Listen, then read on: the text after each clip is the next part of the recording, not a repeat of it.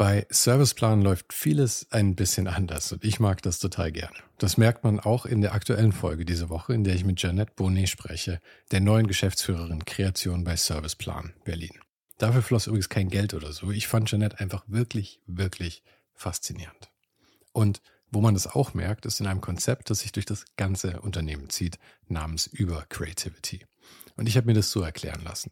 Über Creativity entsteht, wenn unterschiedliche Kommunikationsdisziplinen ihre speziellen Stärken in einen Hut werfen, um eine Idee auf ein ganz neues kreatives Level zu heben. Die Magie von Über Creativity entsteht jeden Tag in den Houses of Communication, in denen weltweit ExpertInnen auf den Gebieten Strategy und Consulting, Creative und Content, Media and Data und Platform and Technology gemeinsam zaubern. Ich könnte jetzt eine ganze Folge mit dem Thema füllen, aber ich glaube, das erklärt sich selbst am besten, wenn du einfach mal auf den Link in den Show Notes vorbeischaust oder direkt auf ohne den Hype.com slash Partner slash Serviceplan. Da findest du auch echte Cases der Serviceplan Group und du siehst über Creativity and Real Life Beispielen. Also klick dich mal rein, das geht auch sehr gut, während die Folge läuft. Die Werkstatt war mein Spielplatz. Es war immer herrlich, weil man halt so, so zwischen Rubin und Diamanten irgendwie ähm, sich so rumgespielt hat. Ich habe das halt geliebt, diese kleinen funkelnden äh, Steinchen. Ist dann auch mal was abhanden gekommen, wie du immer, da mit dem Zeug gespielt hast? Total. Aber vor allen Dingen meiner Mutter immer. Und ich kann mich immer an das Geräusch erinnern. Wo sind die Brillis? Oder wo ist das wieder gekommen? Es ist, verliert sich total schnell.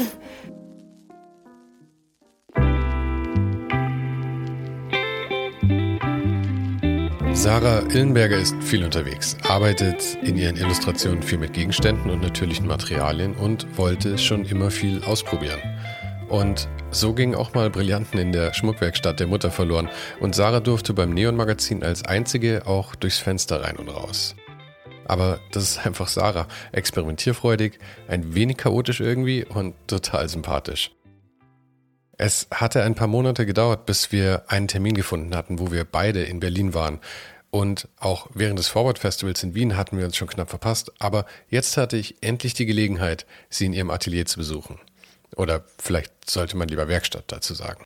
Wir unterhielten uns über ihre Slowlegs, die Uhr, die keine Uhr ist, die ich das erste Mal an Christoph Amens Handgelenk wahrgenommen hatte über die Schmuckwerkstatt ihrer Mutter, über ihr eigenes Schmucklabel, das sie noch während des Studiums in London schon gegründet hatte, über Grafikdesign als Verlegenheitslösung, die wahre Bedeutung des Begriffs Illustration, über Zusammenarbeit, Trittbrettfahrer und Plagiate, die richtige Auswahl ihrer Kunden, über Italien und ihre Verbindung zur Natur und natürlich über Kamele in Partyhüten. Falls du den Podcast noch nicht abonniert hast, ist jetzt der beste Zeitpunkt dafür. Jede Woche ein offenes und ehrliches Gespräch mit Menschen aus Design, Kunst und Kultur. Abonniere den Podcast also jetzt gleich kostenlos in deiner Lieblings-App. Und wenn du mir auch noch einen Riesengefallen tun willst, dann bewerte den Podcast auf Apple Podcast. Das hilft auf jeden Fall. Und jetzt aber viel Spaß mit Sarah Illenberger.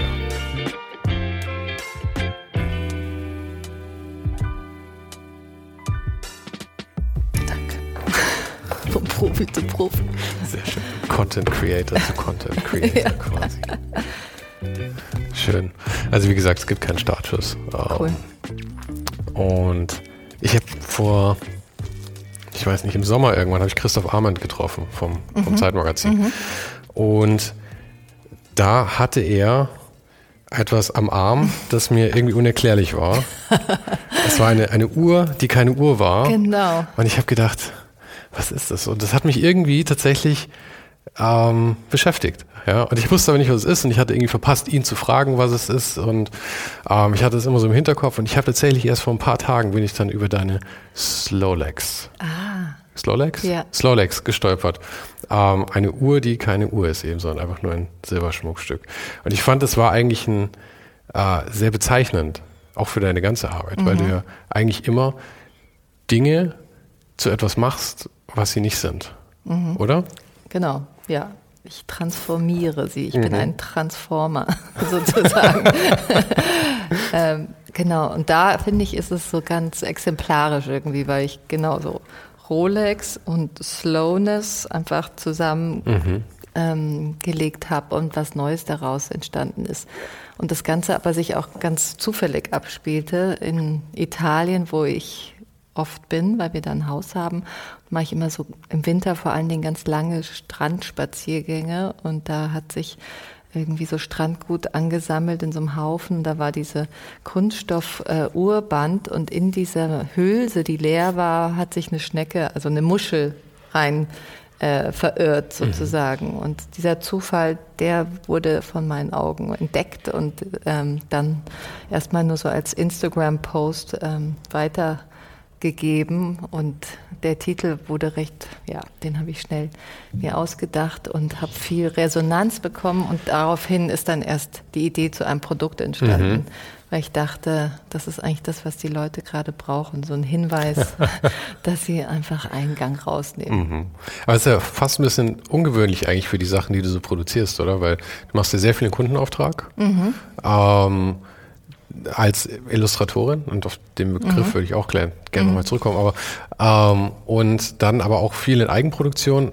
Aber die Sachen, die du in Eigenproduktion machst für den eigenen Shop, sind ja tatsächlich meistens eher relativ ich sage jetzt mal günstig, oder? Also Prinz, ähm, Kalender und sowas hast du sehr viel. Und dieses Lomex sticht da ja ein bisschen raus, weil die hat ja doch einen Verkaufspreis von, ich weiß, halt reines Silber, also von genau. 500, 600.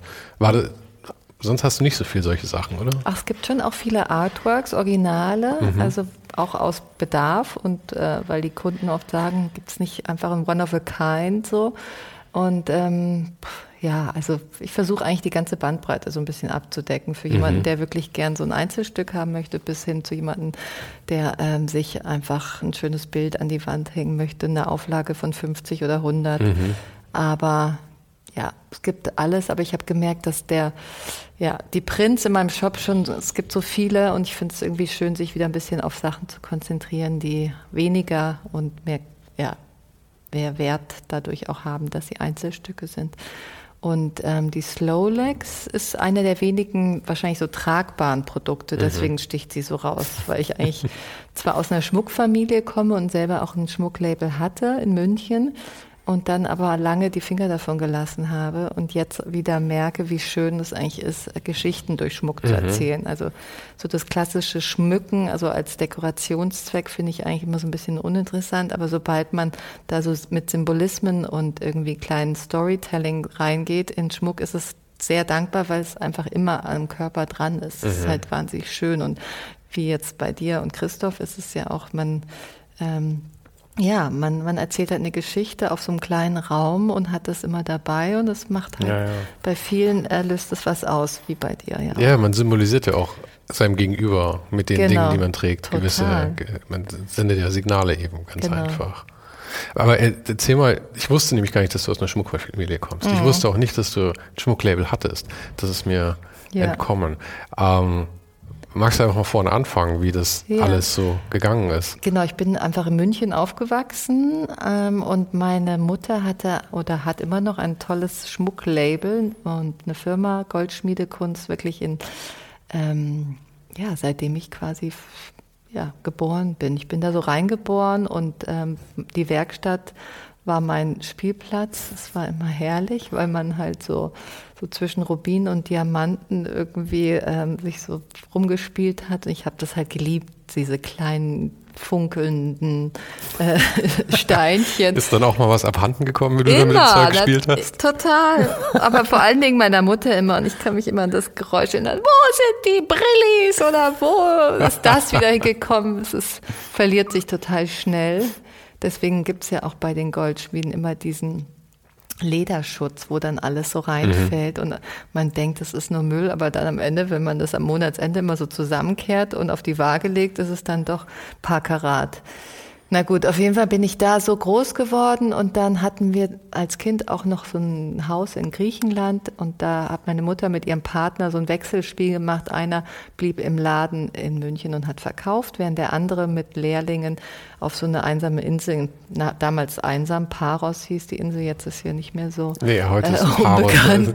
Aber damals war da noch nichts, ja, also der Esel, der die Briefe ausgeliefert mhm. hat einmal die Woche, es gab einen Brunnen für Wasser und ab und zu auch Strom. Also es war wirklich rudimentär. Mhm.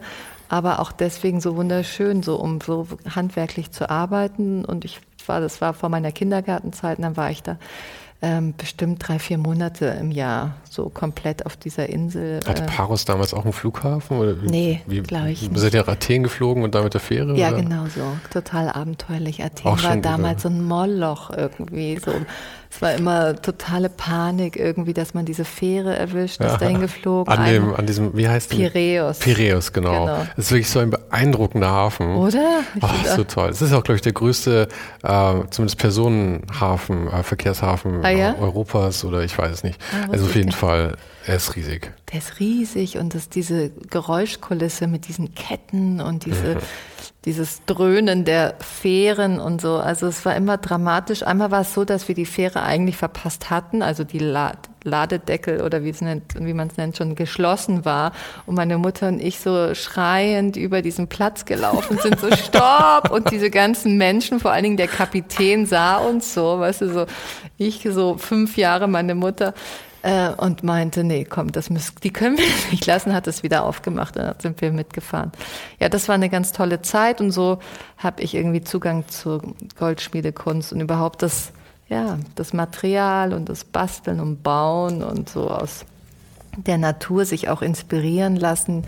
Also das Label heißt Savigny von meiner Mutter und das ist eigentlich, äh, man könnte sagen, die Signatur ist eigentlich viel aus der Natur als äh, Vorlagen oder Inspiration zu verwenden. Und ähm, ich glaube, das hat mich irgendwie auch sehr geprägt. Und dann nach meinem Studium in London, da war ich ja äh, vier Jahre in St. Martins und habe dort Grafikdesign studiert, weil ich eben nicht genau den gleichen Weg auch einschlagen wollte ähm, bin ich dann doch nach München zurück und habe mit Patrick Muff, meinem damaligen Lebenspartner, der immer noch in München ist, ein äh, Label gegründet. Das hieß Sarah und Patrick Design. Mhm. Und das entstand eigentlich auch mehr so aus dem Zufall. Ähm, ich habe einfach wahnsinnig gerne so Armbänder gemacht. Es war so die Zeit, wo das auch so populär war und alle auch mit diesen Buddha-Bändern rumliefen, diese Perlen. Naja, und ich hatte dann so ähm, Webrahmen gekauft und habe einfach nur so ein rotes Perlband gewebt, in der Mitte ein weißes Kreuz äh, reingewebt und habe das ihm geschenkt. Er ist Schweizer aus Luzern und er hat dann so zwei wunderschöne Silberverschlüsse dran gemacht, das getragen und auf einmal kamen so ganz viele Freunde und haben gesagt, ach, das will ich auch und ich mhm. auch und so. Und dann habe ich angefangen, verschiedene Farbkombinationen zusammenzubringen und dann plötzlich wurden es immer mehr und mehr und mehr. Dann habe ich eine Großmutter gefunden, Frau Beutel in Dagelfing, die habe ich, der habe ich dann zwei so Webrahmen gekauft und die saß dann da und hat den ganzen Tag gewebt und plötzlich ging das so los, ohne Aha. dass ich das irgendwie geplant hätte, habe ich dann irgendwie an verschiedenste Läden verkauft. Colette in Paris wollte das und dies und das.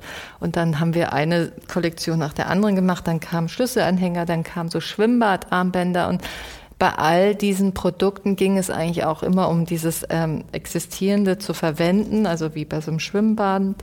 Ähm, das waren diese Spind. Ähm, Bänder, weißt du, mhm. wie man das immer, diese Schlüsselbänder ja, ja, ja. und die hatte ich dann in verschiedenen Farben und mit verschiedenen Plaketten gemischt und dann war das so der Sommer, äh, Sommerhype. Das, das, ist witzig, weil einer deiner, äh, dann nehme ich an deutlich späteren Kunden, Nomos, hat es ja auch mit, mit äh, mhm. seinen Sommeruhren dann gemacht, genau diese Spindbänder ja, ja, ja, zu stimmt. verwenden.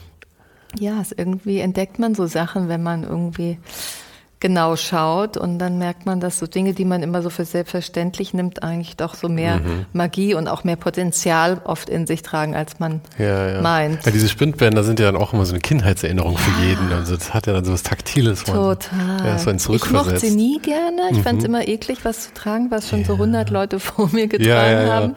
Aber Schwimmbäder, äh, Schwimmbäder sind insgesamt eigentlich eklig. Man darf ja nicht drüber nachdenken. Nee, für mich, ich bin nicht so ein Fan. Aber meine Tochter will immer und jede Woche, wann gehen wir ins Schwimmbad? Ich so, bitte.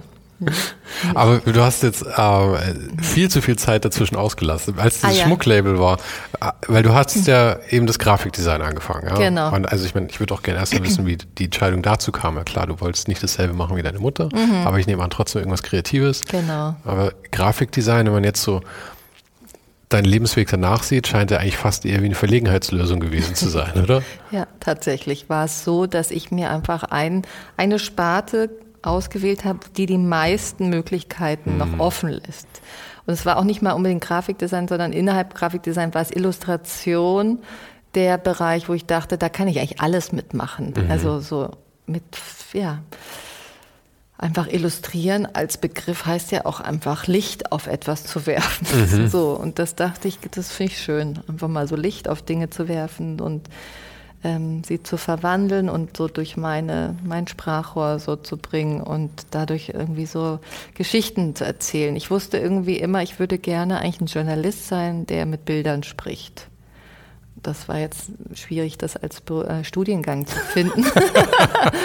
ähm, Aber andererseits, ich meine, genau das ist ja irgendwie, du sagst, der Illustrator eben, weil ja. ich mein, also ich meine, mein, mein Latein ist sehr beschränkt, aber Illustrare wird schon, wird schon das alles drinstecken. Äh, mit dem Licht darauf werfen, äh, Lux und naja, wie auch immer, aber jedenfalls, hm. ähm, das ist ja so was, wo man immer nicht so drüber nachdenkt häufig, so Worte. Man nimmt die irgendwie genau. so auf und was ist dann irgendwie so ähm, in den meisten Fällen bedeutet und für die meisten Leute bedeutet Illustrator halt, dass er, dass da jemand sitzt mit einem Stift.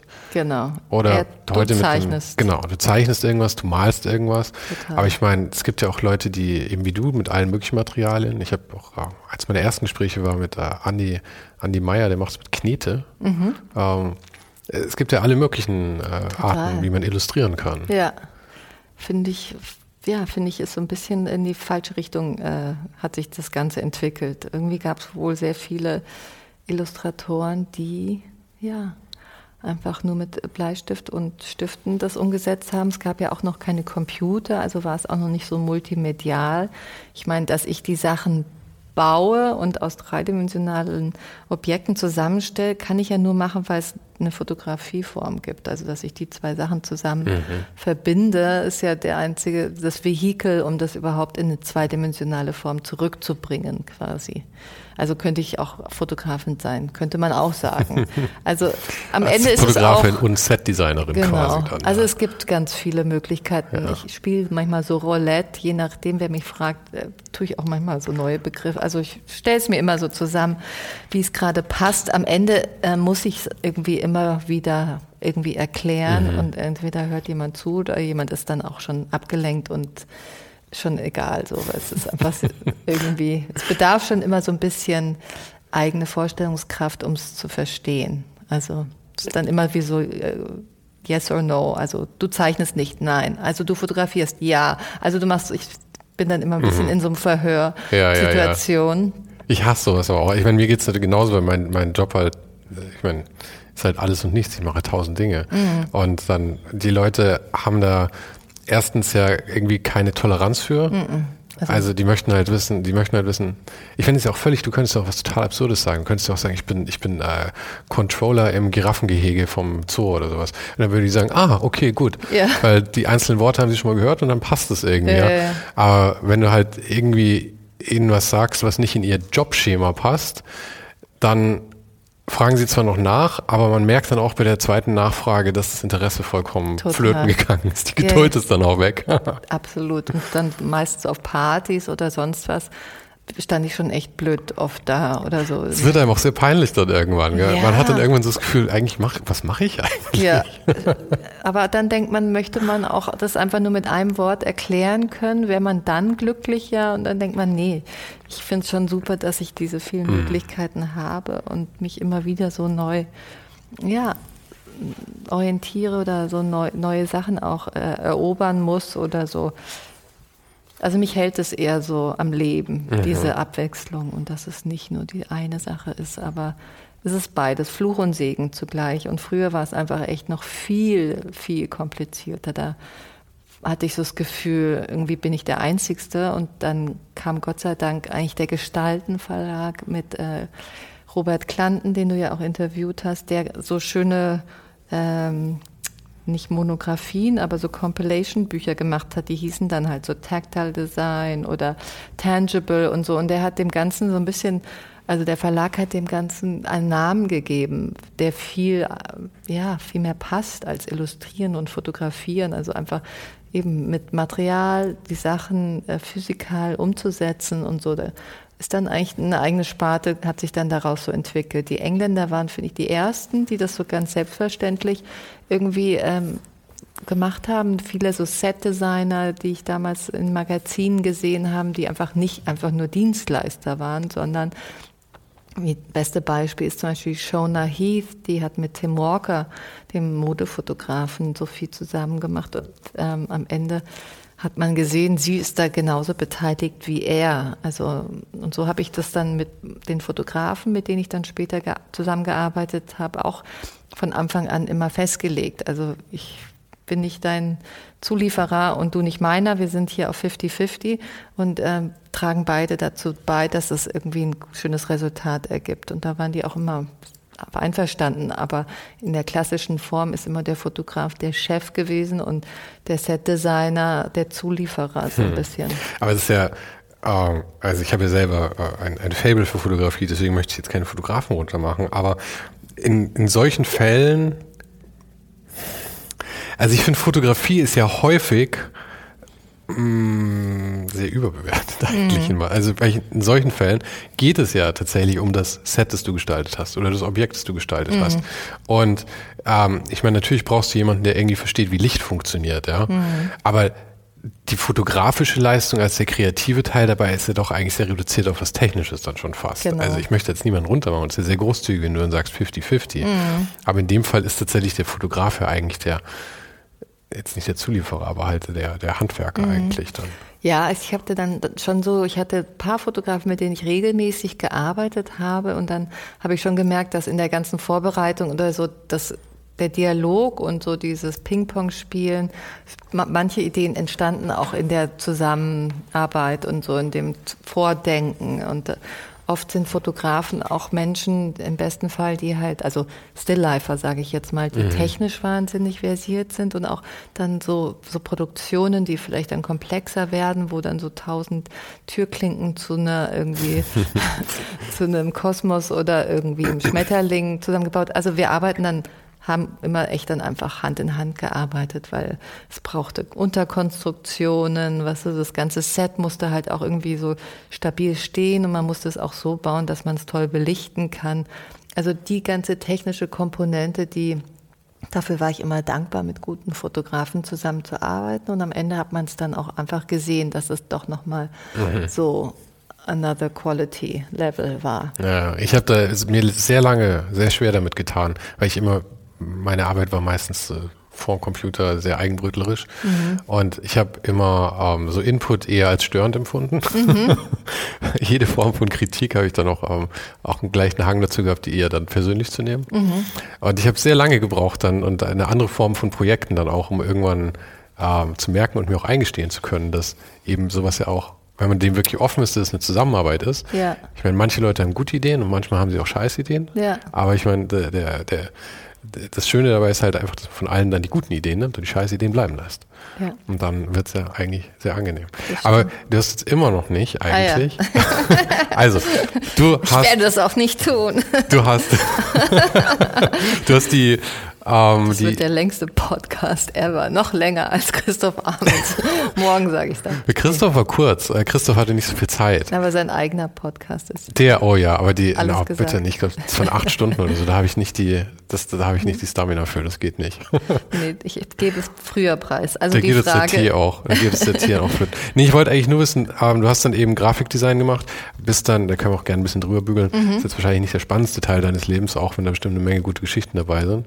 Ähm, aber du bist dann nach London gegangen, oder? Mhm, zum Studieren nach London. Hast da studiert? Mhm. Bist dann wieder nach München zurückgekommen? Mhm. Nach dem Studium direkt? Direkt, ja. Also einen Tag danach oder sogar. Oh, wow, okay. Ich war so mit der Stadt dann relativ durch, muss ich sagen. Ich finde, das ist eine sehr, sehr anstrengende Stadt. Ja. Aber die Zeit war toll, aber ich musste keinen Tag länger da bleiben und ich musste wirklich nicht mich im Berufsleben der Londoner irgendwie so beweisen. Mhm. Das ähm, hätte ich irgendwie nicht verkraftet, glaube ich. Ich fand das war kompetitiv und die Preise halt auch so teuer und das war. Wann, so wann, wann war das dann? Es war äh, das 96 bis 2000 habe ich okay. studiert mhm. und dann bin ich 2000 zurück nach München eben wegen der Liebe und dann das Schmucklabel, was mit dem Schweizer. mit Patrick genau schon während meines Studiengangs noch äh, schon angefangen hatte. Also ich hatte so ein Haus irgendwo in Camden und am Ende war der eine Raum war halt noch so ein Lagerraum und da verschickte ich die ganzen Bänder raus und so. Also ich war, glaube ich, die einzigste Studentin, die mit äh, vollen Konto das, äh, das, äh, Stud den Studiengang verlassen hat. Aber ja. sehr cool. Das heißt, das Geschäft, das ihr dabei aufgebaut ist, bei den meisten ist ja so ein Gekrebse, das lief dann aber wohl sehr das gut. Das lief total schon. gut. Aber ich weiß nicht, ob es wirklich so gut war. Um ehrlich zu sein, manchmal denke ich, ich hätte auch gerne noch so einen Master gemacht oder hm. hätte einfach noch so äh, weiter studiert. Ich war dann plötzlich so ganz schnell so im Business-Mode mhm. und musste ganz viel so Logistik machen und hatte einen schönen, wir haben einen schönen Katalog gemacht, so eine Zeitung, das hat man damals, war so ein bisschen en vogue und dann auch Webseite und das ganze Handling, äh, weil auch Patrick wirklich so Vollkünstler ist, war das so ein bisschen dann mein Job und mhm. da habe ich gemerkt, dass mir ein bisschen wenig Zeit eigentlich dann übrig bleibt zum wirklich kreativ sein. Also am Ende war 80 Prozent Admin und Handling und Verschicken mhm. und Pakete und mich dann auch noch mit Kopierern irgendwie ärgern und Anwälte einschalten und so. Es ging dann so sehr schnell und dann nach fünf Jahren habe ich gemerkt, oder wie lang, ja. ja mit, mit, du meinst mit Nachahmern dann, oder? Genau, da ah, gab es okay. dann wirklich so ganz eklige Leute. Klar, wenn du dann was entwirfst, was irgendwie in den Zeitgeist passt, hast du ja ganz schnell so Trittbrettfahrer, die sagen, oh, können wir das mal sehen? Wir würden da gerne eine große Menge von kaufen und am Ende gucken Sie sich im Detail an und am hm. nächsten Monat hatten Sie das danach gemacht. Aber das war dann eine gute frühe Vorbereitung für dich, weil ich meine, das hat sich ja dein Leben lang schon verfolgt jetzt dann, das mit dem Kopieren. Mm, das ist, glaube ich, wird immer schlimmer durch die Medien natürlich, dass das auch so alles so zugänglich ist. Damals musste man halt sich noch was einfallen lassen und so sagen, sich so, so, so tun, als ob man irgendwie interessiert wäre zu kaufen, um ans Produkt überhaupt mhm. ranzukommen. Und heutzutage sind das ja alles einfach so groß aufgelöste Bilder im Online überall, dass man sich, glaube ich, auch so viel schneller abschauen kann. Aber nee, das ist so aber auch ein Zeichen deines Erfolgs, darf man ja auch immer nicht vergessen. Ja. Ich meine, dass, dass du halt auch so, so omnipräsent bist und die Sachen dann halt überhaupt bei so vielen Leuten auffallen. Was mich nur immer erstaunt dann ist, dass die Leute, die es machen dann, und das sind ja zum Teil auch große Firmen, wobei die wahrscheinlich dann, ich meine, die es entscheiden, haben wahrscheinlich keine Ahnung, dass der unten irgendwo die Idee geklaut hat. Aber ähm, irgendwer muss ja tatsächlich die Eier haben, zu sagen, okay, da ist da ist dieses Ding, mhm. also ich meine, deine Wassermelone, die regnende zum Beispiel, genau. ja, die ja so wahrscheinlich das prominenteste Beispiel davon war, von, dass es kopiert wurde. Und zu sagen, okay, dieses Ding ist schon bekannt und ich pitch das jetzt trotzdem einfach ja. mal. Ja, ich meine, ja. was für eine Verzweiflung muss da mitschwingen? Schrecklich. Aber ich glaube, es liegt da einfach auch daran, dass meine Arbeiten also im Prozess so einfach sind, mhm. ja. Und das ist ja auch die Schönheit daran. Die Idee zu haben ist das Schwierige, aber es dann umzusetzen ist ja dann ja. oft desto einfacher, desto toller mhm. und desto mehr sich die Menschen und der Betrachter damit so identifizieren können und so ihre eigene Geschichte auch mit reinbringen und denken, ach, witzig, das sieht ja aus wie die Melone, die ich heute früh gegessen habe und jetzt ist sie so, hat sie eine ganz andere Bedeutung. Deswegen glaube ich, denken viele, ach, das können wir doch mal nachmachen. Also da tun wir halt vier Kerne weniger dazu und machen irgendwie den Hintergrund blau und dann ist es schon auch keine hm. offizielle Kopie mehr. Zumindest hm. keine, wo du wirklich äh, rechtlich vorgehen kannst. Da ja. ist man halt irgendwie sehr ungeschützt, beziehungsweise weiß ich auch gerade nicht, was der aktuelle Status ist, aber die Erfahrung, die ich als junger Designer gemacht hat, war immer so, ja, aber sorry, er hat halt jetzt eine Krone drauf oder der hat das gemacht und jetzt ist man schon raus aus dem Sicherheitsding. Äh, ja. Und dann will man sich damit auch irgendwie nicht so lange rumschlagen und nee. eher immer schneller sein als alle anderen. Ja, das ist ja auch der, der Punkt. Ich meine, man äh, merkt dann auch bei Leuten wie, wie, wie dir oder auch mit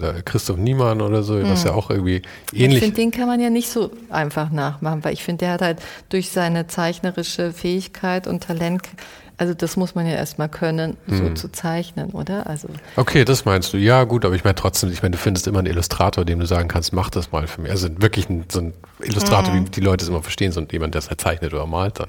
Das ist ja nicht so schwierig. Aber was ich meine ist, ähm, bei, bei Leuten wie äh, ihm und auch bei dir, ist, was euch halt dann rettet am Ende des Tages, ist halt, dass ihr einen irrsinnigen Output habt. Mhm. Also ich meine, bei dir ist ja, du produzierst ja Unmengen eigentlich, muss man schon fast sagen. Und ich glaube, das ist ja auch die einzige Art, wie du halt deine Relevanz da irgendwie halten kannst, weil die Ideen werden halt geklaut auch. Und wenn man sich dann auf der Wassermelone ausruhen würde, dann ja, ähm, wäre man halt ziemlich schnell weg vom Fenster.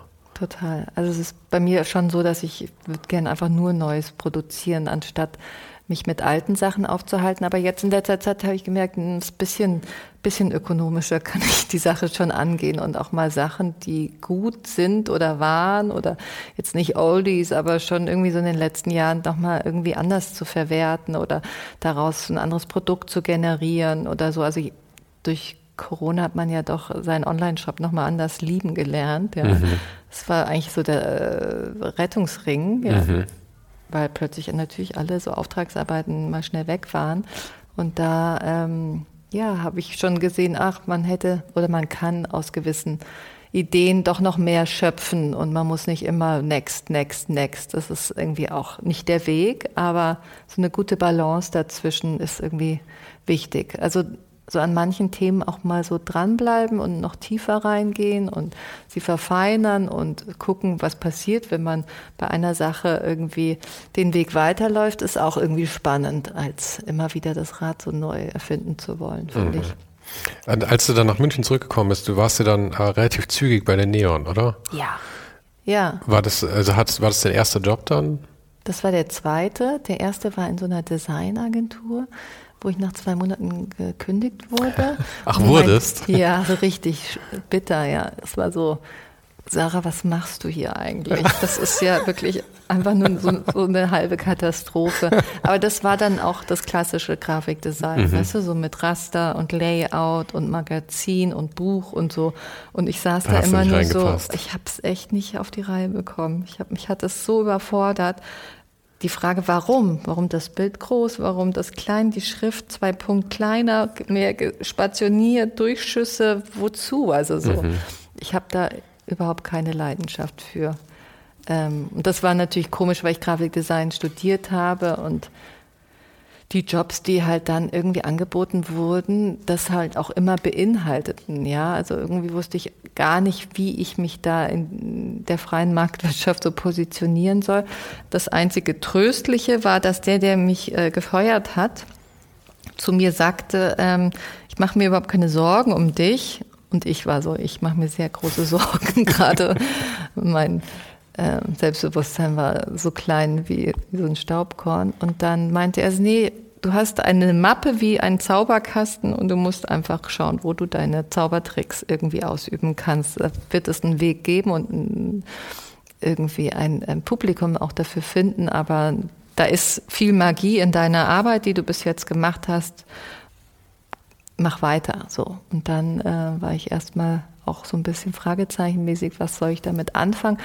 Er hätte, muss auch sagen, er hätte dir auch etwas, ähm, etwas äh, konkretere Hinweise geben können. Weil ich Total. Meine, eigentlich, wenn man jetzt so zurückschaut, ist es ja äh, ein, ziemlich offensichtlich gewesen, dass du einfach im falschen Job warst. Ja? Absolut. Und vor allem auch in der falschen Position. Aber so ist es ja immer noch ganz oft. Also, dass Leute schätzen dich für das, was du tust, aber ähm, nutzen das, die Fähigkeit gar nicht, sondern versuchen dich so umzudrehen mhm. oder so reinzubiegen in, in das, was sie brauchen.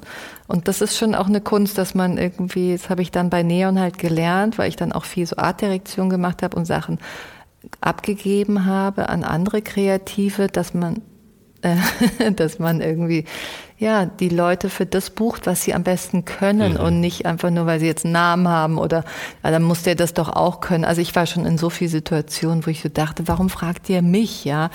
Also entweder ist es halt so, warum man halt einen Herzchirurgen für eine Herpesvernichtung irgendwie ja. einsetzt oder warum man einfach einen Automechaniker für eine ähm, Porzellanskulptur fragt. Also finde immer diese äh, zu sehen, was man, wen man vor sich hat und den gut einzusetzen, echt wichtig. Und das ist auch so eine Verantwortung, wo ich manchmal auch, ähm, ja, wo man so lernt als Designer auch Frühwarnsysteme ähm, aufzubauen und zu sagen, schon beim Briefing merke ich relativ schnell, wollt ihr wirklich mein Talent oder das, was ich kann? Oder äh, wollt ihr irgendwie eigentlich etwas, ja, was es schon gibt? Oder hm, wollt ihr irgendwas kopieren? Oder gibt da sehr viele Ausschlusskriterien, wo ich jetzt viel empfindlicher und sensibler reagiere ja. und das gleich im Vorfeld versuche abzublocken. Aber das dauert ja auch eine Zeit lang, bis man das Selbstwertgefühl dafür hat. Ja. Vor allem, ich meine, es ist ja auch gerade am Anfang, es ist ja so, jeder Auftrag, den du kriegst, für den bist du ja unglaublich dankbar. Ja. Total. Das ist ja auch,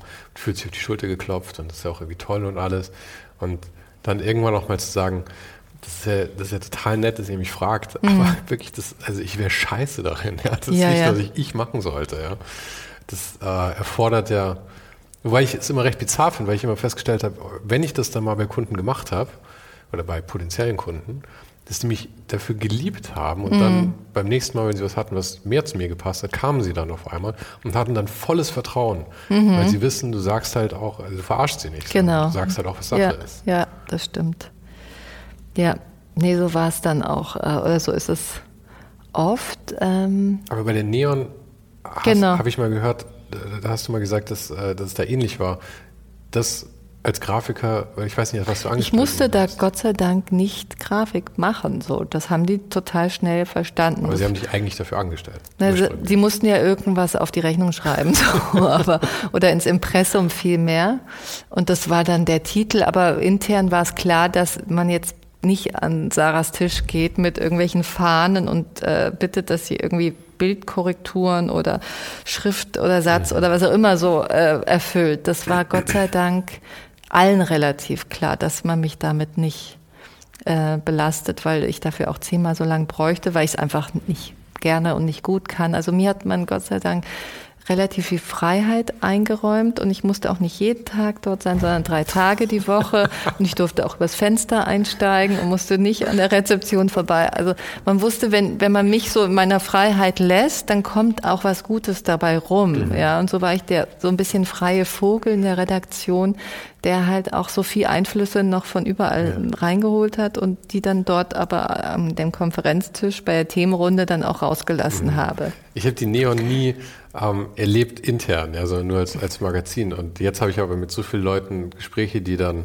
da ähm, gearbeitet haben. Ja. Also ich meine, ähm, ja, Jakob Feigl war, glaube ich, ja. Bildredakteur damals, mit dem ja. habe ich noch äh, den Termin noch ausstehend, aber wir sind auch in Kontakt.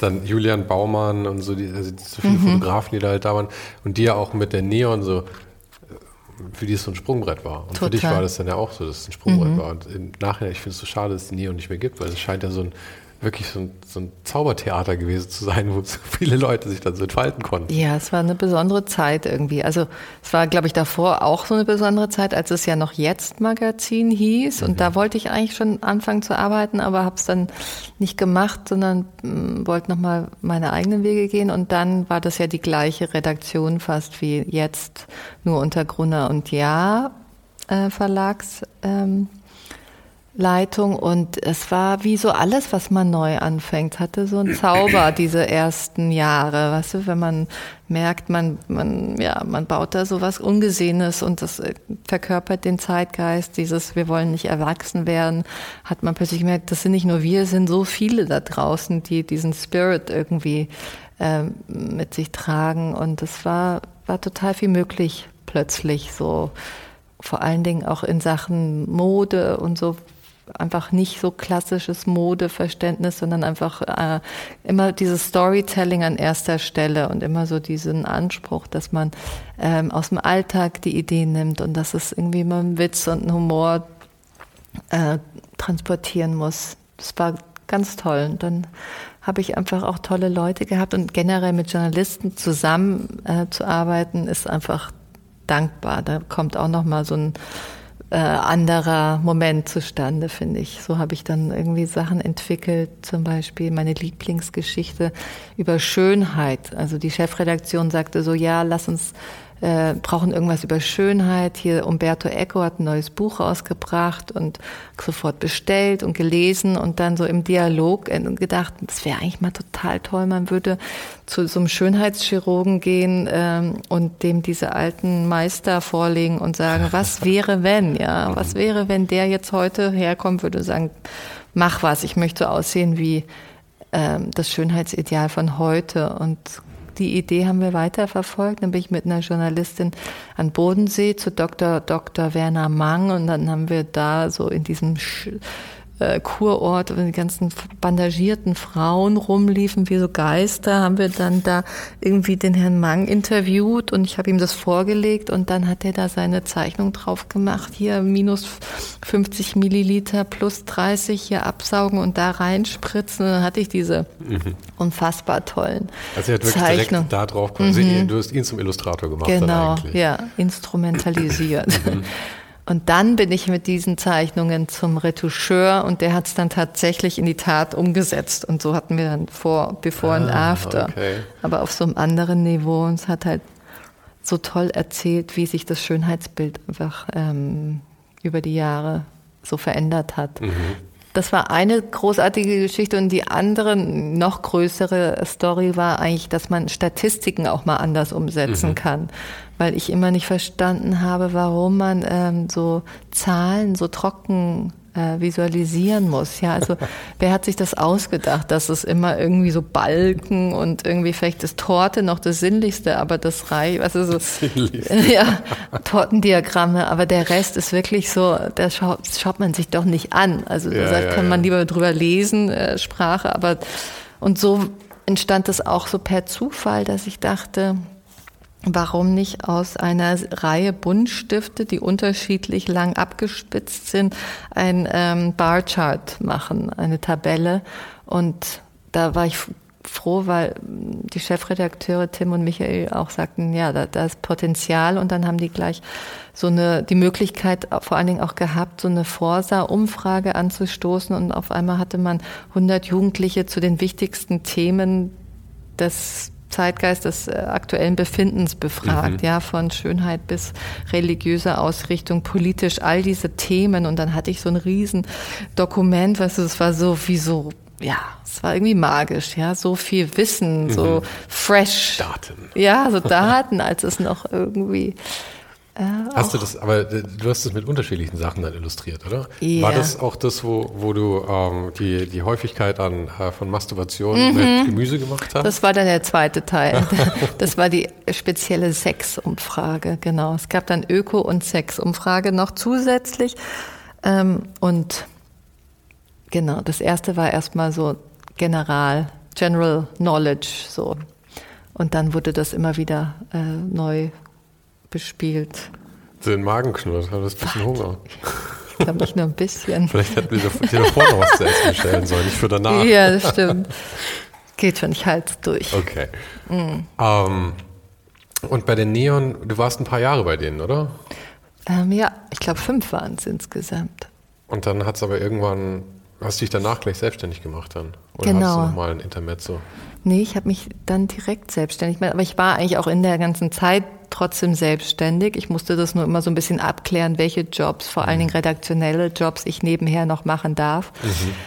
Und dann, genau, ich glaube, fünf Jahre war es einfach toll. Und dann habe ich gemerkt, ich würde gerne, also ich konnte ja auch nicht in jeder Ausgabe irgendwie so drei sagen wir mal, handgefertigte Illustrationsgeschichten umsetzen. Ähm, das hätte halt auch irgendwie nicht zur Heftmischung gepasst. Und ja, ich wollte nee, nur noch das machen und auch nicht mehr anderen Leuten sagen, was sie zu tun haben. Eigentlich hätte man dir einfach eine Kolumne geben können und das wäre es gewesen, oder? Das wäre doch vielleicht fast das Beste gewesen. Ja, das wäre so ein paar mehrseitige Kolumne. Mhm.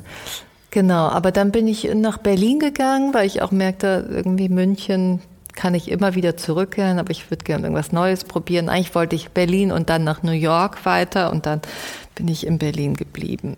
Genau, und habe dort ähm, ein tolles Studio gehabt in das Berlin. Das war dann also Mitte 2000, 2005 oder sowas wahrscheinlich, oder? Das war 2007. 2007. Also 2000 bin ich zurück von, aus London, dann 2005 war ich bei Neon. Aha bis 2005 oder bis 2007, irgend sowas. Mhm. Und dann bin ich nach Berlin ziemlich rasch abgezogen, genau. Und da habe ich dann ein kleines Studio gehabt, total toll, da im Weinbergspark, als es noch fast so ein bisschen kriminell war und irgendwie in den Büschen immer so ganzen Drogen verbuddelt waren und mein Hund die immer rausgeholt hat. Oh, und so, es war echt, wenn ich mir das heute anschaue, das kann man sich gar nicht mehr so vorstellen. Aber es war eine spannende Zeit und dann habe ich von dort aus einfach geguckt, dass ich so meine Arbeit in die Welt rausstreue. Mhm.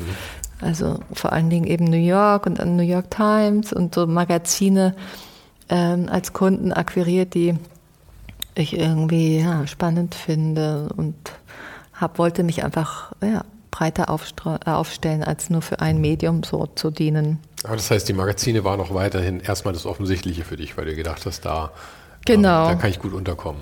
Genau, das war das erste. Und dann sind ja dann doch die Werbekunden. Nike war, glaube ich, der erste Kunde, der sagte, der auf mich aufmerksam wurde durch Magazin ähm, wo, wo Stories. du den Dankschuh genau. nachgebaut hast ja. mit. Okay. Und da ja, war es auch so, so ein Traumprojekt, weil es so carte blanche war. Das Einzige war, es muss der Dank zu sehen sein. Mhm. Aber wie ich es umsetze, ist mir frei überlassen. Und dann bin ich lustigerweise, habe ich das in München umgesetzt, bin ich zum Wertstoffhof und habe einfach alle Gegenstände eingekauft, die was mit Street Culture zu, zu tun haben. Aber und war da nicht auch eine, Zahn, eine, elektrische Zahnbürste mit dabei? Echt? Ich, irgendwie, ich habe es mir heute Morgen, habe ich es nochmal gesehen, aber ich habe es nur so halb gesehen, während ich mir, während ich mir einen Tee gemacht habe. Also Ach, vielleicht ja? habe ich es auch, aber ich habe mir Ich glaube nicht. Das wäre Street Okay, Culture dann- in einem sehr Ja, eben, abstrakten. Kontext. Muss ich mir nochmal genauer anschauen. Ja. Nee, das war, ähm, war toll irgendwie, war das noch so, das mit Objekten zu arbeiten und irgendwie Sachen zu bauen, hat dann einfach noch niemand gemacht in der Zeit. Es kam schon eher auch der Einfluss ein bisschen mehr so aus London, Amsterdam und so die Re Richtung. Und hast du gemerkt dann mit, mit den Kunden, ich meine, Nike ist natürlich schon so, mh, das hat man ja schon gerne im Portfolio. Ähm, und äh, hast du dann auch so gemerkt, dass sich das so aufgebaut hat? Weil ich meine, jetzt machst du, arbeitest du seit, ich weiß nicht, wie viele Jahre mit Hermes schon zusammen und so. Also ich meine, die Frage ist halt, gibt es für dich überhaupt noch irgendwas, was da, was da noch drüber sein kann? Ja? Aber der Weg dahin, ähm, war das so ein, so ein Progress, so ein steigender oder war das total random oder kamen von Anfang an gleich die Riesenkunden? Also ja, eigentlich war es von Anfang an, hat man doch, also wenn Nike anfängt, das war der erste Job und dann habe ich doch gemerkt, dass vielleicht die Leute, die meine Arbeit schätzen, dann doch auch irgendwie für Firmen arbeiten, wo auch vielleicht verhältnismäßig große Budgets da sind, wo man auch viel Spielraum. ausprobieren kann, genau. Und nicht so kleinere Firmen, die sagen, oh, wir haben jetzt das ganze Budget in einer, in diesem Jahr schon so für eine Geschichte. Also die, die ja, gerade ja, auch Mercedes-Benz oder so, die natürlich ähm, verschiedene Sparten auch abdecken müssen, konservativ und dann was Experimentelles parallel laufen lassen und dafür auch Budgets haben, sind die, die sich für meine Arbeit, glaube ich, so interessiert haben. Und ich glaube, irgendwie alle haben was gemeinsam, dass sie alle eigentlich mir relativ viel Freiheit geben, was die Kre Kreativität Ah, jetzt kommen die Bauarbeiter. Das lenkt von meinem Magengrummeln ab. Gott sei Dank. kämpft dagegen. Aber wenn wir noch länger warten, dann wird der Ja. Magenrummel vielleicht lauter. Wir werden es sehen. Ähm, genau, auf jeden Fall ist es aber mit Werbekunden auch immer so ein bisschen self-fulfilling prophecy, habe ich gemerkt. Also ich so denke mir das manchmal auch selber so aus und denke mir, es wäre so toll, mal für den und den Kunden was zu machen. Und dann äh, visualisiere ich das so in meinem Du manifestierst die Sache. Ja, manchmal auch ganz absurdes Zeug. Also irgendwann habe ich gedacht, eigentlich sind so Kaffeefilter ein tolles Material. Und zack, eine Woche später hat Melitta, hatte ich Melitta am Ding. Also Lustig. ganz schräg manchmal. Aha. Oder, also bei mir geht's jetzt auch gar nie so sehr um, was ist so die Marke. Ich habe auch nicht so ein großes Markenbewusstsein, so was so Nike oder Supreme oder was es alles gibt, so angeht. Ich finde eigentlich immer eher so die Materialien toll. Und sobald ich irgendwie richtig so reingehen kann in eine Firma, also ich habe auch mal für Falke gearbeitet, dann konnte ich da ins Sauerland in die Fabrik und habe gesehen, wie die diese, weißt du, diese langen Würste, diese Schläuche und das Weben und da geh- bin ich voll Feuer und Flamme für. Und wenn mir Falke, Falke Socken sollte man vielleicht dazu sagen. Ja, Das genau. ist, äh, Ja. Meine Family kommt übrigens aus dem Sauerland. Ach ja? Deswegen, deswegen habe ich fast, ein, fast so was Ach, wie. Stolz auf Falke. Ach schön, das glaube ich. Die sind ja da ganz schön Ja, ja, groß. ja, ja. das- Ich glaube, ich hatte auch diverse so Großtanten und so, die da irgendwie Ja. in, den, in den Fabriken gearbeitet haben und sowas.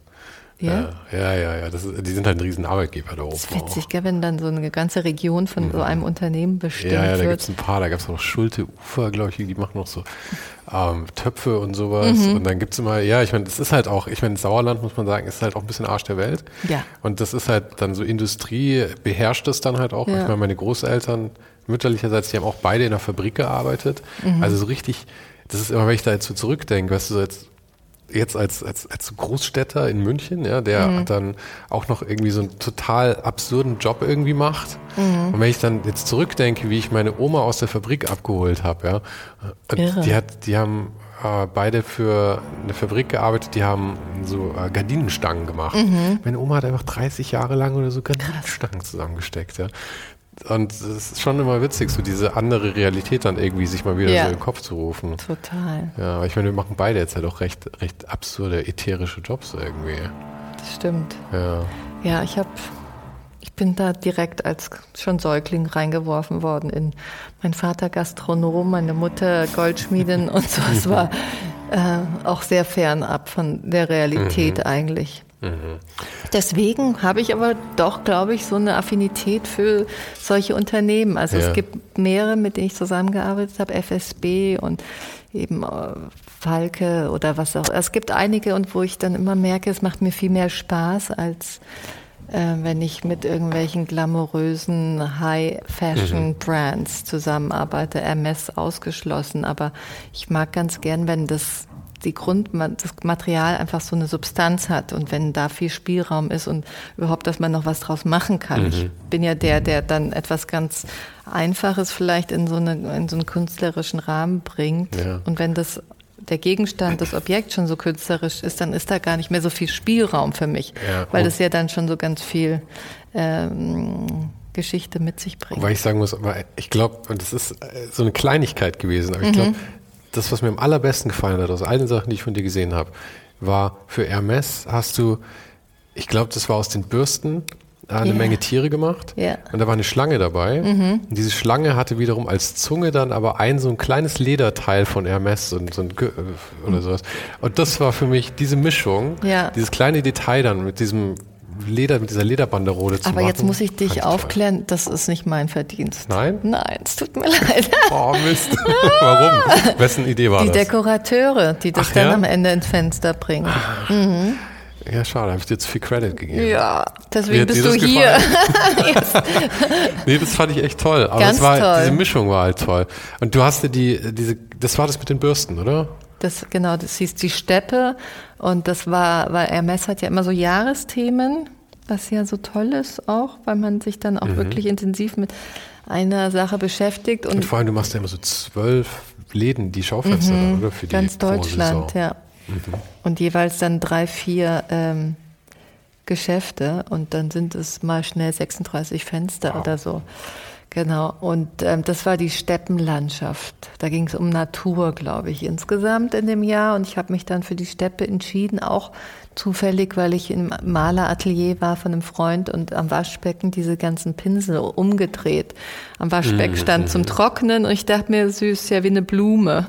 Das sind die Momente, von denen wir sprachen, wo mhm. man irgendwie so ein bisschen geistesabwesend ist und die Dinge so anders wahrnimmt. Und dann war das die Initialzündung zu sagen, warum eigentlich nicht aus ganz vielen Pinseln und Bürsten so ganze Landschaften zu kreieren. Und dann habe ich mit der tollen Bürstenmanufaktur in Berlin, USA, das alles umgesetzt. Und das war ja auch noch eine Behindertenwerkstatt. Genau. Es war ja irgendwie so ein Projekt, wo ja alles zusammenkam. Du hast einen tollen Kunden, ja. du hast äh, eine coole Idee, die du umsetzen ja. kannst, dann auch noch irgendwie ein schönes Thema, so mit diesem Steppe und dann auch noch irgendwie so ein sozialer Aspekt mit dabei. Oder ich mit besser Total. Ich nehme an, damit zahlen sie auch nicht ganz schlecht. Das heißt, es kam wahrscheinlich alles das gut ja, zusammen. Das ist die Magie manchmal, Aha. wenn so das, darauf kann man sich nicht so verlassen, mhm. aber ab und zu passiert das. Ich glaube, das ist immer so die Belohnung eigentlich hier. Man ja. muss viele Sachen, muss man halt irgendwie, ja. so mittelmäßig, aber ab und zu kriegt man mal so, so Bonbons rein. Total. Das gehört auf jeden Fall ganz weit oben. Und das Tollste war dann noch, die Abrundung war mit denen dann zusammen Ausflug zu machen danach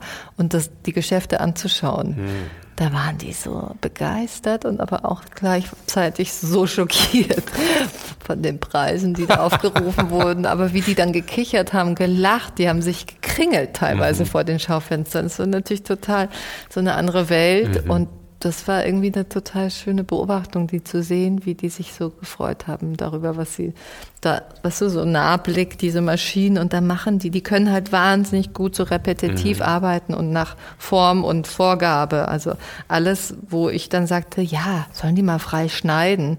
Nein, frei gibt's nicht. Gibt's halt nicht, ja. ja. Ich bin dann bei allen Sachen mit dem Rasier, mit einer Heckenschere und so einem Rasierer auch durch alles nochmal durch und hab's natürlich gemacht, weil das ah, natürlich nicht in deren äh, so wie, Geistes wie wenn der Friseur am Ende ausfranst. Ja, ja, genau, ah. total. Ja, das war echt. Ich habe da so fünf so Rasierer äh, verbraucht, mhm. um das dann so wieder zurückzuholen mhm. in die Natur. Ja, aber hat sich gelohnt. Was waren denn noch so andere Projekte auf dem Weg, die, die für dich noch so rausgestochen sind? Also ich meine, was auch immer wieder äh, sehr prominent ist von dir war, ich weiß nicht, das waren Klinken, oder? Wo hast du dann dieses Skelette? FSB, genau. Das war ja auch so, auch so ein tolles Brakel sitzen die, glaube ich. Mhm. Auch irgendwo in Mitteldeutschland bei Hannover oder so. Das war auch so was, wo ich mit einer tollen Agentur, Realgestalt, ähm, zusammen ein Konzept entwickelt habe und die auch von Anfang an gesagt haben, wir geben der Sarah jetzt mal eine Kiste Klinken und lassen die einfach mal damit. Die Kiste war dann eine Palette und die passte nicht mal durch die Tür, aber mhm. egal. Ich hatte einfach mal sehr viel von dem Material und habe dann.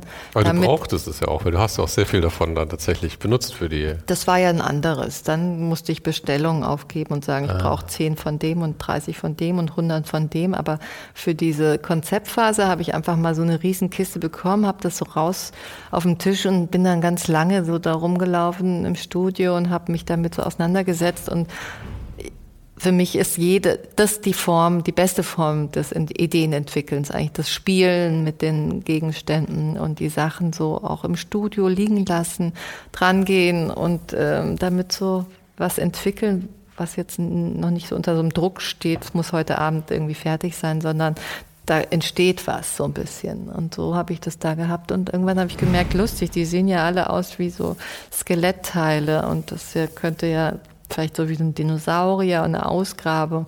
Und dann entsteht die Geschichte und damit bin ich dann zu dem, zur Agentur und die haben dann das alles in Kontext gesetzt und untermauert mit ähm, gutem Copywriting. Und dann haben wir daraus eine große Kampagne gemacht. Und dann am Ende, als es hieß, okay, wir machen jetzt ein, Dino, äh, ein Walfischskelett aus diesen Einzelteilen, dann ist das meine Arbeit halt auch, durch den Katalog zu gehen und sagen, okay, wie könnte ich den Schlüsselbein denn? Mhm. Ähm, welches Teil ist das Schlüsselbein? Und dann musste ich das alles so zuordnen aus so einem riesen Produktkatalog. Ja. Das liebe ich natürlich irgendwie, ist aber echt eine Sisyphus-Arbeit. Ja, das glaube ich. Und dann kommen da diese Mengen und dann haben wir das im riesen Fotostudio aufgebaut. Und das ging dann über mehrere Jahre und am Ende ist es dann so aufwendig geworden, dass wir wirklich aus zigtausenden Knöpfen so einen riesen Baum und auch ein rieses intergalaktische Sternkosmos-Geschichte gemacht, dann, dann war es aber auch gut. Weißt mhm. du, so, ich aber war das eine Kampagne, die über Jahre gearbeitet mhm. hat, oder war das, äh, waren das mehrere Jahre, die auch daraus produziert wurden dann? Das, nee, es war eine, also einfach eine Kampagne, die über viele Jahre immer wieder okay. zu anderen Themen, die irgendwie aktuell waren oder die sie auch inhaltlich als Marke pushen wollten. Also es ging dann eben beim Dinosaurier, beziehungsweise beim Walfisch ging es halt auch um barrierefrei, ums Alter und so weiter. Also ist ja auch immer wichtig, dass man die inhaltliche Komponente auch mit der optischen zusammenbringt. Mhm. Und das haben wir irgendwie, da haben wir viele so Spin-offs machen können und haben immer wieder neue Ideen gehabt, bis zu dem Punkt, wo es ausgeschöpft war. Ja, ich meine, klar, jede Idee ist ja auch irgendwann ausgelutscht, muss genau. man ganz ehrlich sein ja. dann auch. Und dann wurde es auch irgendwann zu viel so Copy-Paste und da können wir doch das noch mitmachen. Ähm, und dir wird es ja wahrscheinlich auch irgendwann langweilig, oder? Ja, Wenn genau. man ehrlich ist dann. Total. Ja. Ja, ich finde generell so, ich mag es, momentan bin ich eher Fan von Sachen, die so ganz leicht entstehen und nicht so verkompliziert und so. Desto aufwendiger die Produktionen oft sind, desto unbefriedigter bin ich eigentlich vom mhm. Resultat. So finde gerade so wieder die Schönheit der Einfachheit und so. Aber hat das für dich, weil du hast eben schon gesagt mit dem, äh, mit dem ganzen Lockdown und so, mhm. ich meine, einerseits sind natürlich Kundenaufträge weniger geworden, auf der anderen Seite wollte ja jeder dann sein Zuhause irgendwie schöner machen und mhm. ich nehme an, dein Online-Shop ist dann wahrscheinlich, hat er auch von profitiert. Mhm. Hast das für dich dann auch, weil so wie das klingt, hat sich dadurch dann ja auch so ein Bewusstsein bei dir irgendwie vielleicht entwickelt, dass du da eigentlich gerade mehr Spaß daran hast, an den einfacheren produzierten Sachen, die du für dich selber machen kannst, als an den großen. Ist das die Richtung, in die du gern weiter möchtest? Absolut. Also ich finde die Challenge, sich ähm, vor allen Dingen eigene Ideen zu entwickeln oder den eigenen Gedanken und den eigenen Geschichten nachzugehen und da auch dran zu bleiben und das so daraus ähm, ja seine eigenen visuellen Stories ohne den Journalisten irgendwie so umzusetzen, finde ich schon die größte Challenge, aber auch das, was am Ende für mich am meisten so hängen bleibt. Also die, klar gibt es viele Werbejobs, auf die ich stolz bin und Hermes ist auch immer noch einer meiner Lieblingskunden, aber ich finde, ähm, so da, wo mein Herz mich so hinträgt oder meine Gedanken oder mit den Dingen, mit denen ich mich so beschäftige und momentan ist das einfach hauptsächlich die Natur, also die Botanik und das Draußensein. Das hat für mich der Lockdown natürlich auch sehr äh, vorangetrieben, so diese Auseinandersetzung mit dem, was um uns rum ist und was uns auch gut tut, so. Ich habe gemerkt, ja, also das urbane Leben, vielleicht auch eine Altersgeschichte, ist auch bedingt ähm, inspirierend. Ich habe auch schon so viel gesehen vielleicht. Ähm, früher war ich totaler Freak, wenn ich in New York oder irgendwo war, dann die Supermärkte habe ich erstmal geguckt, wo gibt es irgendwie so Kerzen, die ich noch nicht gesehen habe. Oder ich finde es auch immer noch schön. Ich war vor zwei Wochen in Spanien und da bin ich mit meiner Tochter von einem Bastelladen zum anderen. Die Spanier haben eine ganz tolle Kultur, was Handwerk und Bänder. Da waren wir in Sevilla, da war einfach nur ein Geschäft, nur mit diesen verschiedenen breiten Spitzenbändern und so. Da fällt mir dann auch viel ein, was man für Sachen daraus bauen könnte. In Sevilla war ich auch lustigerweise erst vor, ich weiß nicht, vor sechs oder acht Wochen oder so. Ja? und ich war auch das erste Mal da und was für eine tolle Stadt. Ja. Also ich wäre nie drauf gekommen. Meine Freundin hat gemeint, komm, lass uns nach. Sehr romantisch, gell? Ja, so. ja, weil es so eine richtig, so eine, so eine alte Stadt. Mhm. Ich meine, im Sommer, ich weiß, es war bockelheiß, aber ich mag das ja auch immer sehr gerne, mhm. wenn man so richtig die Siesta dann irgendwie auch mitnimmt. Und so, dann gibt es da schon, schon tolle Sachen. Es war doch auch, ja, in Sevilla, dieser ähm, Parasol, dieses, dieses Mhm. Diese Holzkonstruktion, die sie da mitten in der Stadt haben. Ah ja, stimmt. Das ist, sieht so nach, ähm, wie heißt der, Calatrava aus, oder? Aber es war nicht Calatrava. Keine Ahnung. Naja. Aber ja, tolle, tolle Stadt. Tolle Stadt. Aber das, dafür kann ich mich schon noch begeistern. Aber generell finde ich dieses Sammeln in der Natur und das ist natürlich dankbar in Italien. Da kommt so viel zusammen, so an schöner Natur und dann auch diese ganzen Steinberge im Hintergrund, wo also dann. In Toskana oder wo Ja, nördliche Toskana. Mhm. Da, wo die, so Carrara in der Nähe. Und das ist da gibt es so einen Fluss zum Beispiel, den laufe ich immer hoch und runter. Naja, nicht bis, bis ganz hoch, aber so, und da sammle ich immer Steine und dann baue ich mir daraus kleine Installationen, fotografiere die und dann gehe ich mittags in die Trattoria um die Ecke und esse was. Und es ist alles ein good, good uh, Work-Life-Balance mhm. in Italien.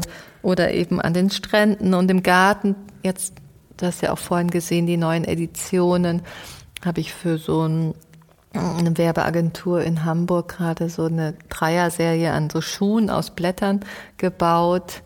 Ähm, und das würde ich hier, hier überhaupt nicht umgesetzt kriegen. Ja, in Italien ist halt da dieser Garten, den meine Mutter liebevollst angepflanzt hat und dann ist es so Schlaraffenlandmäßig. Weißt du, dann hole ich mhm. mir zehn Feigenblätter, aber nein, die kleinen, die äh, vierblättrigen, nicht die drei, die nicht gerade noch hellgrün sind, fast dunkelgrün.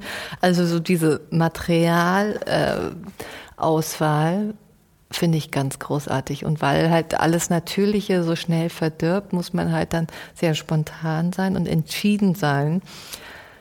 Was nicht bedeutet, dass ich manche Objekte dann auch manchmal dreimal hintereinander bauen muss, was total mhm. manchmal auch mühsam ist, ja. Aber beim ersten Mal ist es eher so wie so ein Dummy und testen, wie kann das Material sich mit mir und meiner Idee einfach verbinden. Und dann beim zweiten Mal ist es so, okay, jetzt ist es gut und beim dritten Mal ist es dann perfekt und dann ist das Licht auch schön und ich finde die richtige Location und das Foto ist scharf und so. Ja, also es ja. ist immer viel, was zusammenkommt. Und du hast mir auch vorhin noch Fotos gezeigt, wo du dann aber selber schon gemeint hast, ja, aber da am Ex ist es schon ein bisschen verwelkt. Genau. Also, also, du arbeitest natürlich auch mit Materialien, die eine sehr kurze Halbwertszeit Total. haben. Es muss dann zackig gehen. Ja, das Material und das Licht. Ja. Also Früher habe ich alles eigentlich im Studio fotografiert und immer das gleiche Licht. Ich hatte so eine Softbox, da habe ich alles drauf. Immer das gleiche. Und jetzt im Nachhinein, klar, natürlich die fotografischen Stile untergehen ja auch Wandlungen und es ist auch immer wieder so, jetzt ist es halt so angesagt und letztes Jahr war es noch so und dann blitzen sie alle und dann, das ist natürlich auch so ein Trendthema, aber auf der anderen Seite finde ich schon schön, wenn der Inhalt sich mit der Ästhetik so deckt und wenn ich mit Naturmaterialien arbeite, ist es einfach, fühlt sich besser an, auch natürliches Licht zu verwenden. Und das ist halt mhm. einfach nie so berechenbar, wie du ja selber auch weißt. So, da muss man halt gucken, ist es jetzt gerade find, seriell, wenn du Serie arbeitest ja. und alle gleich aussehen müssen. Ja, das ne? stimmt. Aber ich finde, das ist wieder wie, äh, wie wir ziemlich am Anfang gesagt hatten, mit, mit diesen Zusammenarbeiten das Licht und die Sonne und die Wolken sind halt auch einfach dein, dein Produktionspartner Total. irgendwie. Und du kannst, ich finde es ganz schön, dass man da eben auch wieder sagt, okay, ich gebe einen gewissen Teil ab irgendwie. Ja. Anstatt dass ich alles penibelst plane ja. irgendwie, sagt mir irgendwie, so ja. Gott will. Das war, glaube ich, so der größte oder ja, so wie du sagst, diese Magic Moments, wo man halt dann alles so zusammenkommt. Das war mit dem Kamel, was ich in Marokko dekoriert hatte, mit diesen Lametta-Geschichten mhm. und Partyhut und so das war dann auch, dass ich dachte, ich bin fertig, hatte das schön fotografiert in der Sonne und dann habe ich den Kamelbesitzer äh, eingeladen auf ein Bier und da haben wir irgendwie da am Meer gesessen und geraucht und gerade schön war es so und plötzlich ging die Sonne unter und dann verwandelte sich das Licht natürlich in so ein unglaubliches, schönes Heure-Bleu-Licht. Und, und, dann, das arme Kamel stand immer noch da mit ja, seinem ja, Partyhut. Ja, witzig, gell? Das stand da draußen und ich gucke ihn so an und sage, sorry, we have to do it again. Und er so, no, no, no problem, no problem. Und dann habe ich nochmal da raus und das war so irre. Und der Wind und dann habe ich noch einen Film gemacht und danach war ich ganz selig. Also man muss dann ja. aufmerksam sein, was da oben passiert. Ja. Was ich ja auch immer ganz interessant finde, ist, dass du, du wirst ja sehr viel rumgereicht für so Vorträge und sowas. Mhm. Also beim, beim, letzten Mal, als ich hier in Berlin war, warst du gerade beim Forbit Festival hier, glaube ich, auch. Mhm. Warst du in Wien dann auch noch? Jetzt war ich gerade in Wien vor ein paar Wochen. Ah, dann haben wir uns da auch knapp verpasst, ja? weil da habe ich nämlich, äh, bin ich hingefahren, um mit Stefan Sagmeister noch zu sprechen dann. Ach toll. Ja, aber habe es nicht aufs Festival geschafft dann okay. leider, weil ich nur so kurz da war. Aber ähm, ja, genau, und ich denke, der Grund, warum die dich ja alle haben wollen, ist ja nicht nur, dass deine Arbeit toll ist, sondern auch, dass es halt sehr inspirierend ist, für, weil die meisten Leute ja eben nicht solche Freiheiten haben. Ja. Und einfach mal jemanden zu sehen, der halt, ich meine, es ist ja so künstlerisch irgendwie deine Arbeit, dem, weil du halt so viele Möglichkeiten hast mhm. und weil halt jemand sagt, hey, wir finden dich gut, mach einfach mal. Ich meine, vor allem ist es ja nicht mal irgendwie so, dass sie sagen, hey, ähm, keine Ahnung, wenn wenn mich jemand für Fotos engagieren würde, dann würde er sagen, mhm. okay, ich finde die Fotos irgendwie cool, die du machst, mir gefällt der visuelle Stil, macht es irgendwie auch. Mhm. Aber ich meine, dir schickt jemand eine Palette Türklinken und sagt, go for it. Ja, ja. ja. Das ist ja. ja absolute Freiheit dann eigentlich. Ja, das stimmt. Ja, das glaube ich ist wahrscheinlich der Grund, warum die mich einladen. Und vor allen Dingen, jetzt merke ich, weil die Leute, also das, die Zuschauer halt mich so anschauen, als ob ich aus einer anderen Zeit gefallen wäre auch, ja, so hey, also du, du ziehst es voll durch, oder? So mit dem alles selber handgemacht. Mhm. So du fängst da gar nicht an mit CGI. Es wäre doch einfach doch viel schneller und irgendwie äh, effektiver und so weiter. Also ich merke das dann halt erst, wenn plötzlich so ein echtes Publikum vor mir ist, dass das doch auch irgendwie exotisch mittlerweile ist. Mhm. Ja, für und, einen selber wird das ja Alltag. Nein, total. Deine, man gewöhnt, deine Realität einfach. Genau. Und das, dafür finde ich diese Konferenzen immer so ganz gut, dass man auch wieder so einen Reality-Check kriegt. Ja, Mit ja, wem hat, wer ist, wer ist eigentlich mein Publikum da draußen? Es sind nicht mehr meine Freunde unbedingt so, nur, sondern sind Dann auch. Dann hättest du sehr viele Freunde. ja, es sind einfach irgendwie so die nächsten nächste und übernächste Generation und jetzt die Generation, die gerade, glaube ich, sich gar nicht mehr so wohl in dieser total digitalen Welt mhm. fühlen und sehr viel doch vermissen. Habe ich gemerkt, ja, dass das irgendwie echt da so, so Weak Spots an triggert, wo, wo die sagen, oh Gott, da möchte ich eigentlich wieder hin oder würde ich gern mal wieder so in, in die Erde und reinfassen und was rausreißen und daraus was machen und so. Es ist alles so, dieses haptische Erlebnis ist einfach auch sehr gesund und ähm, ja, das da, ist da bewiesen. Ich, da habe ich mich gestern noch mit Eike, Eike König drüber unterhalten, ähm, der, weil der ja auch ganz aus diesem Grafischen kommt und ähm, ich meine ursprünglich halt noch analog gelernt hat, mhm. dann aber halt alles am Computer immer gemacht wurde und jetzt mit seiner ganzen Kunst halt eigentlich Sachen, die aussehen, als wären sie digital produziert, aber halt komplett von Hand macht. Und ich glaube, dass das so eine, dass, dass der Bedarf oder die Nachfrage danach ist, ist so zweierlei. Einerseits als Mensch, glaube ich, hast du schon ein Fable für sowas einfach was Reelles, was Haptisches, mhm. was man anfassen kann. Ja? Ich glaube, da ist unser Hirn schon einfach noch für gemacht. Ja. Auf der anderen Seite, glaube ich, ist es aber auch so ein, so ein, so ein zyklisches wieder, so ein Trend halt. Das, und auch so ein, so ein Rebellieren, weißt du? Mhm. Halt vor allem, ich meine, wir sind ja, ich meine, gut, für dich war das, das Digitale wahrscheinlich nie so ein großes Thema, ja. Aber trotzdem war unsere Generation ist ja so, für uns war das was Neues, das Digitale irgendwie. Und es Ja. hat auch tolle Möglichkeiten irgendwie gegeben. Und das war fast das Rebellieren gegen davor Dummies bauen mit Schneidebrett und sowas. Ja. Ja, das hat mich ja. angekotzt in der Werbeagentur. Ja. Deswegen war das dann irgendwie das Tolle. Aber die Generationen, die jetzt kommen, die haben halt nur noch alles am Computer Genau. gemacht und rebellieren jetzt dann mit dem Analogen. Ja, ja, das stimmt. Ja, es ist einfach das Pendel, was immer so Genau. in die eine und die andere Richtung. Aber ich finde ja die Mischung toll und ich bin auch überhaupt kein äh, Anti-Digital, gar nicht. Ich bin natürlich jetzt da schon so, habe schon auch da wieder einen Stempel, dass ich nur das mache und ähm, aber fair enough, so ist es halt auch. Irgendwie habe ich auch nicht die Kapazitäten, mir da wirklich jetzt noch so eine komplett neu ähm, zu Digitalsprache noch mit dazu an- anzueignen. Aber ich wäre immer so bereit oder bin es auch mit Leuten zusammenzuarbeiten, die das können. Und ich glaube, daraus könnte noch was Tolleres eigentlich entstehen. Ich finde ja einfach die Gegensätzlichkeiten immer schön. So ist ja auch meine Arbeit, dass ich immer zwei Welten zusammen verbinde und am besten eine, die einfach, die man nicht erwartet, ja, so wie aus Luftballons ein Herz nachbauen, finde ich, ist halt so was komplex organisches mit so äh, so einem 30 Cent Luftballon in Rot und zwei Farben und auf einmal zwei Knoten und Ja, die ja. richtige Menge und dann ist es so, das mag ich irgendwie und ähm, so glaube ich auch, dass man mit meinen Bildern irgendwie, wenn man die in digitalen Rahmen steckt oder animiert oder irgendwie so, äh, dass das total geil ist. Ja, das könnte schon. Ich meine, wie du auch schon vorhin gesagt hast, es kommt ja auch darauf an, wie die Sachen fotografiert sind dann. Ja. Weil ich meine, ähm, ich glaube, das wäre auch was, was mir immer wieder streben würde, solche Sachen zu machen.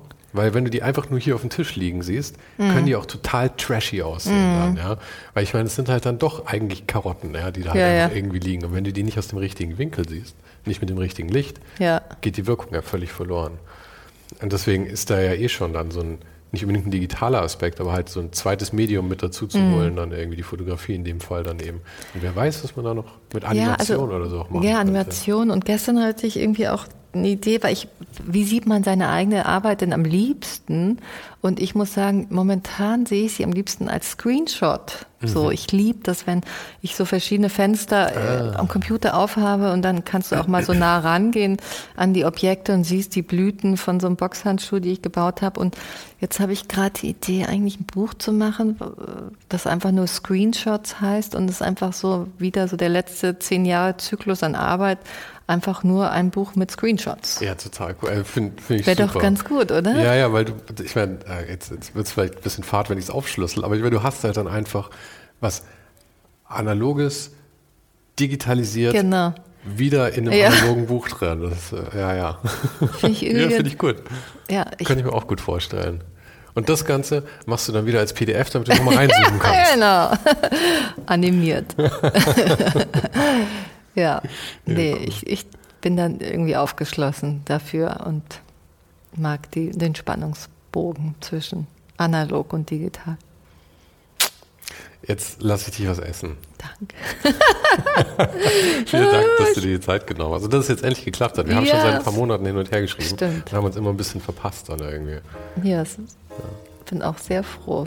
Schön, dass du da warst. Und ähm, genau, ich glaube, wir werden uns sicherlich wiedersehen.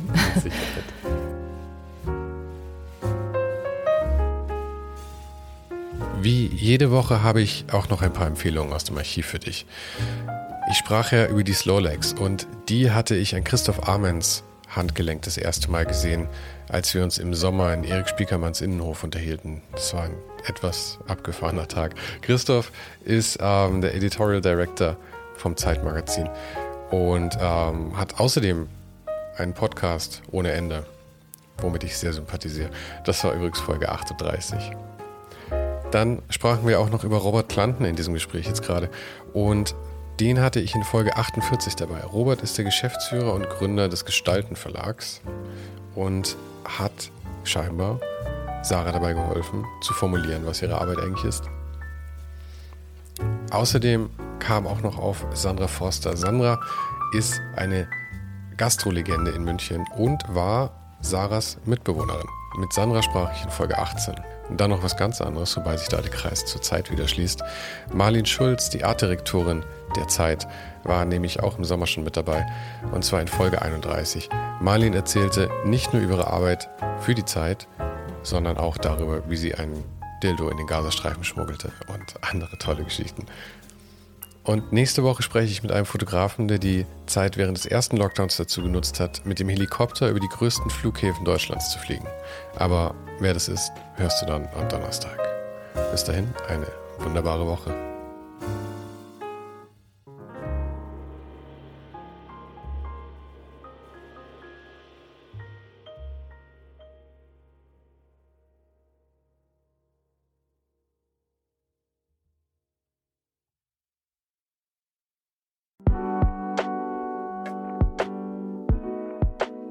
Das war's für heute.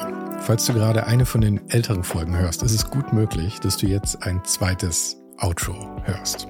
Lass dich aber nicht von mir verwirren. Ich bin gerade dabei, ein paar Änderungen zu machen und dafür muss ich 150 Folgen neu schneiden und nochmal uploaden. Du kannst dir wahrscheinlich vorstellen, dass das ein kleines bisschen dauert. Falls du mich und die Show supporten möchtest, gibt's dafür ein paar Möglichkeiten. Auf patreon.com slash svensaro gibt's jede Woche Bonusmaterial exklusiv nur für Supporter. Und das für nur ein paar Euro im Monat, mit denen du mir helfen kannst, ohne den Hype noch lange, lange für dich weitermachen zu können. Es hilft natürlich auch immens, wenn die Show wächst und dazu kannst du deinen Teil beitragen, indem du deinen Kollegen und Kolleginnen davon erzählst. Freunde, Familie, du weißt am besten, für wen das noch was sein könnte. Und zu guter Letzt, falls du es noch nicht gemacht hast, bewerte die Show jetzt gleich mit fünf Sternen in deiner Podcast-App. Im Newsletter gibt es übrigens jede Woche völlig kostenlos inspirierende Tipps von meinen Gästen und mir. Den kannst du auf ohnenhype.substack.com abonnieren. Und alle Links findest du, wie immer, direkt auch hier in der Beschreibung und natürlich auf ohnenhype.com. Im Archiv gibt's noch eine Unmenge anderer Gespräche. Unter anderem waren schon mit dabei Stefan Sagmeister, Mirko Borsche, Paula Schör, Mike Miri, Jeremy Format, Jonas Lindström, Mathilde Mutant, Olaf Heine, Eike König, Erich Spiegermann und, und, und. Scroll einfach mal durch. Wir sind bei über 150 Folgen, wie gesagt. Und um ehrlich zu sein, kann ich selber kaum fassen, dass ich das Glück hatte, mit so vielen inspirierenden Menschen sprechen zu dürfen. Vielen Dank an Dominik Huber und Marc Capella von Moiré. Von denen stammt nämlich die neue Hausschrift der Show und die heißt GT Pressura. GT steht übrigens für Grilly Type, über die die Schrift zu mir kam. Und auch nochmal vielen Dank an Tobias Rechsteiner fürs Vermitteln. Der größte Dank geht aber natürlich an dich fürs Einschalten, fürs Zuhören und für deinen Support. Und wir hören uns dann hoffentlich nächste Woche wieder.